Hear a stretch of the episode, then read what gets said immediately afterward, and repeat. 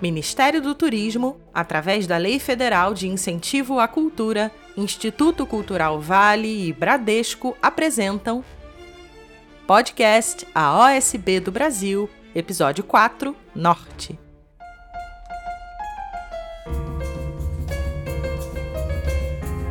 A quarta apresentação da série A OSB do Brasil teve ares de momento histórico.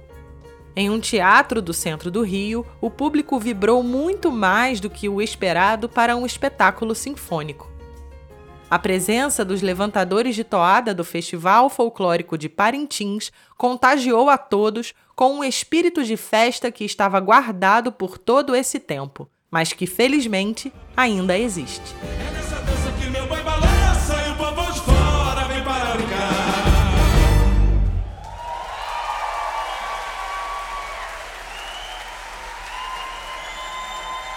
A ideia da inspiração dessa, dessa série é justamente do Festival Folclórico de Parintins, porque eu sou apaixonado por folclore como um todo, mas aquela manifestação folclórica, a força da expressão dela é tão grande e tão impactante que isso me deixou ligado para sempre. Até por isso, depois que eu já me mudei para o Rio de Janeiro, eu continuei indo para Parintins todos os anos, eu toco lá em Parintins. E agora não vou dizer, não adianta me perguntar de que lado que eu estou, dos dois bois. Mas o folclore do norte, ele é muito. Agora falando do norte inteiro, o folclore do norte, eu acho que os gêneros folclóricos do norte, assim como do nordeste, eles são muito fortes e muito peculiares. Por isso que a gente escolheu também terminar a série com esses que sejam os dois últimos espetáculos, porque eles contêm grande parte da verdadeira raiz brasileira, que precisa, né, como a gente fala sempre isso na série, que a ideia da série é justamente a identificação do pertencimento do Brasil como uma unidade de nação e de povo. Os folclores do Norte e Nordeste contêm grande parte da essência, da raiz da alma brasileira. Ouvimos o coordenador artístico da OSB, Nikolai Sapundjev, que concebeu a ideia da série. Em 1997, ele, que é búlgaro, veio para o Brasil planejando ficar um ano. Mas algo no norte, onde foi sua primeira casa no país, fez com que ele decidisse ficar. O que afinal essa região tem de tão especial? O maestro Luiz Fernando Malheiro, convidado para a regência do espetáculo, arriscou uma resposta. O que eu sinto no, no norte, no Amazonas específico, que é onde eu estou há muito tempo, uma energia muito diferente da do resto do Brasil. Não só na música, mas a energia do Teatro Amazonas, por exemplo, dentro da ópera, por exemplo, que é a minha especialidade, vamos dizer assim. Muita coisa do que a gente fez lá foi graças a essa energia, essa vontade de fazer de técnicos, de, de artesãos, de costureiras, de cenógrafos, enfim. O pessoal veste a camisa de uma maneira muito legal e se entrega e vira à noite, tudo numa boa. Coisas que aqui no Sudeste seriam impossíveis de pensar e fazer, lá saem por causa dessa energia, essa energia que vem eh, da floresta, do rio, essa energia muito especial. Isso é o que mais me impressiona lá durante todos esses anos, essa força que vem e, e que naturalmente influencia muito a música também.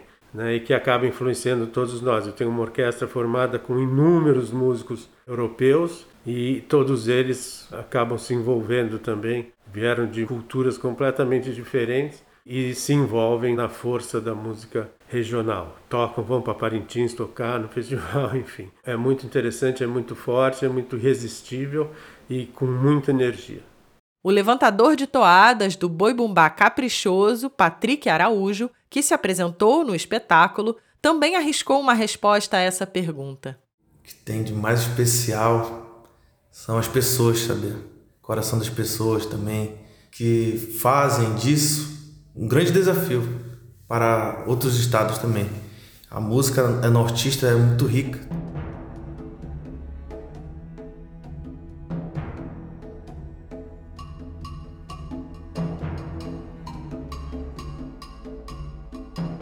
Riqueza é uma palavra que define bem o que a OSB do Brasil, região norte, apresentou naquela noite. Tem sido assim em todos os espetáculos da série, aliás. O público chega ao teatro depois de um dia comum em tempos difíceis, como tem sido para todos. Lá dentro, descobre-se rico.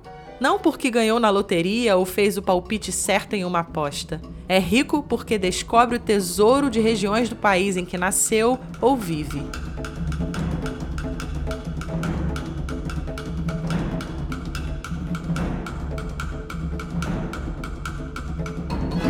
Dividido em três blocos, o espetáculo teve arranjos de Lipe Portinho e Rafael Rocha. A primeira parte, dedicada ao folclore raiz, trouxe três temas: os tambores do norte, boi e danças raízes. No segundo bloco, foi a vez do folclore urbano, com músicas de Valdemar Henrique, Mestre Verequete, Pinduca e Dona Onete.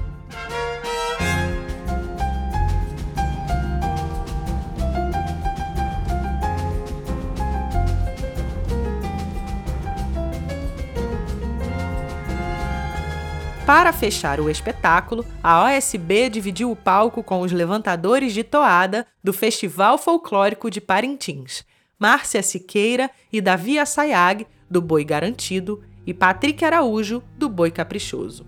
No público, torcedores de cada um dos bois, caprichoso e garantido, cantavam as toadas clássicas e se emocionavam. Aquelas músicas tinham a capacidade de transportar as pessoas para algum lugar de seus passados, para lembranças de suas famílias, amigos ou do lugar onde nasceram. Sou igara dessas águas, sou a seiva dessas matas e o das asas de um beija-flor. O levantador de toadas do Boi Garantido, Davi Assayag, contou o que essas músicas têm de tão especial. Pois é, a nossa toada, o conteúdo é muito maravilhoso, né? A gente realmente a gente fala em preservação da nossa floresta, dos nossos índios, essas coisas eu acho que conta muito hoje no, no, no mundo todo, é, é, a Amazônia é muito debatida. Então a gente realmente, o diferencial eu acho que é por aí, onde a gente canta a preservação. Eu acho que essa é a grande vantagem do nosso festival folclórico em relação às esculturas do Brasil. Preservar. Essa é a premissa da série A OSB do Brasil, quando propõe uma viagem pela música folclórica das cinco regiões do país. Além da música, da cultura, há tanto mais a ser preservado, como falou Davi. No espetáculo da região norte, olhar para frente, olhar para a festa, não impediu de lembrar o que foi perdido. Essa apresentação ela tem um, um um significado muito especial, né? Tanto para mim quanto para o Davi, por todo esse, esse problema que a gente está enfrentando ainda, que é a, a pandemia. Então é uma, uma forma de, de renascimento, né? Nossa primeira viagem depois, pós-Covid. O Davi teve bastante doente, eu também. Então perdemos amigos, inclusive os amigos serão homenageados, que é o Zezinho Correia e o Sandro Putinock. Então estamos aqui na, resistindo a tudo isso e com a missão de levar a bandeira do nosso estado, da nossa cultura para o Brasil, para o mundo, para o mundo ver, né? como diz a, a toada do, do, nosso querido carioca, mas que é parintinense também de, de alma, que é o Jorge Aragão, que tem uma, uma toada linda, que está no repertório, que é Parintins para o Mundo Ver. Então é muito significativa essa apresentação, esse momento né, de estar aqui com a USB. Ouvimos a Márcia Siqueira, levantadora de toadas do Boi Garantido. No espetáculo, Zezinho Correia e Sandro Putinock, importantes nomes da música do Norte que morreram de Covid, foram homenageados.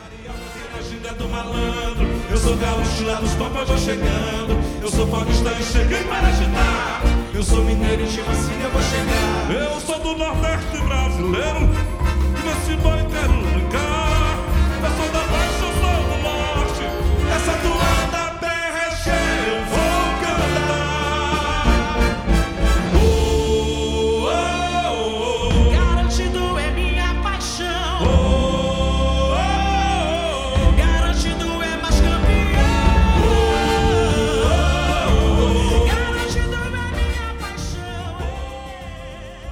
tem sido durante toda a série, não apenas o público, mas também a equipe envolvida nos espetáculos tem uma oportunidade de aprender. A resistência histórica das culturas que fundaram o nosso país impressiona. Foi isso que um dos arranjadores do espetáculo, Rafael Rocha, contou. Eu fiz um trabalho de pesquisa voltando a ouvir Vila Lobos, por exemplo, em homenagem à Amazônia. Pesquisa em relação aos ritmos, às tribos, ao canto, às lendas, e tentei trazer um pouco de toda essa textura da floresta, da cultura do norte, para os arranjos, tanto na parte orquestral como na parte dos cantores convidados. Lipe Portinho, que dividiu a escrita dos arranjos com Rafael, complementa. A grande surpresa foi ter encontrado a cultura africana nessa mistura, né? Não esperava. Não esperava mesmo. É muito mais do que eu imaginava. E a outra coisa muito legal, e tipo assim, eu imaginava encontrar que o pessoal da pesquisa, né, liderado pelo Eduardo Pereira, me passou muita coisa indígena. Lipe dividiu um pouco mais do seu processo criativo para o espetáculo da região norte. Um dos elementos que provocou toda a escrita foi saber que Malheiro estava lá. Né? Luiz Fernando Malheiro é o o cara de ópera, né? Porque eh, dentro do nosso universo nós temos regentes de, de orquestra, regentes de ópera e balé. São duas coisas completamente diferentes. E ele é o cara. E quando eu soube, eu fiz tudo pensando nele. Então, todo o material é recheado com trechos de ópera, todos, ou então trechos adaptados, ou acompanhamentos, principalmente Puccini, que é a minha cachaça. Acompanhamentos mesmo. Eu pego, eu pegava a estrutura do acompanhamento, sei lá, da Madame Butterfly e botava para acompanhar. E isso me encantou, porque eu, como eu já te falei aqui, a, a mistura é que faz, né? A coisa ficar rica, né? E a ópera em Manaus é muito presente. Pouca gente sabe disso, digamos, no Brasil, mas em música todo mundo sabe. É, é muito presente. A ópera de Manaus é muito antiga e sempre teve muita atividade. Antes mesmo do Rio de Janeiro, né? Já tinha gente indo para Belém e depois para Manaus. Então a ópera é muito presente nesse programa, muito. As impressões do curador artístico da série, Eduardo Pereira, vão no mesmo sentido.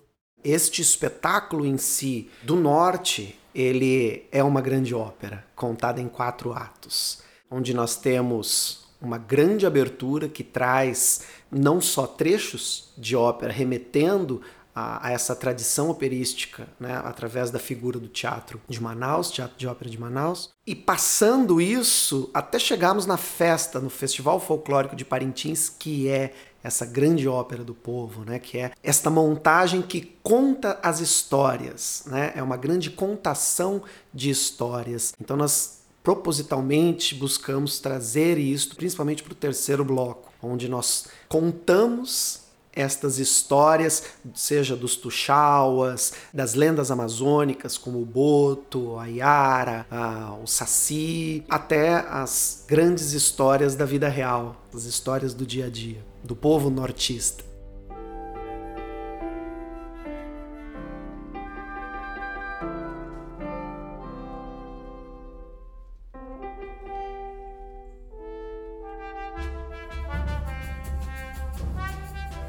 Mantenedor, Instituto Cultural Vale. Patrocinador Master, NTS, Nova Transportadora do Sudeste. Patrocinador, Brookfield. Patrocinador Série AOSB do Brasil, Bradesco. Copatrocinadores, Sérgio Bermudes Advogados e Telemon. Apoio Série AOSB do Brasil, Queiroz Galvão. Realização, Fundação OSB, Secretaria Especial de Cultura, Ministério do Turismo e Governo Federal. A produção deste podcast é da PodSim. Para conhecer mais sobre nossa instituição, apoiar a OSB e seus projetos de inclusão social por meio da música, acesse nosso site osb.com.br.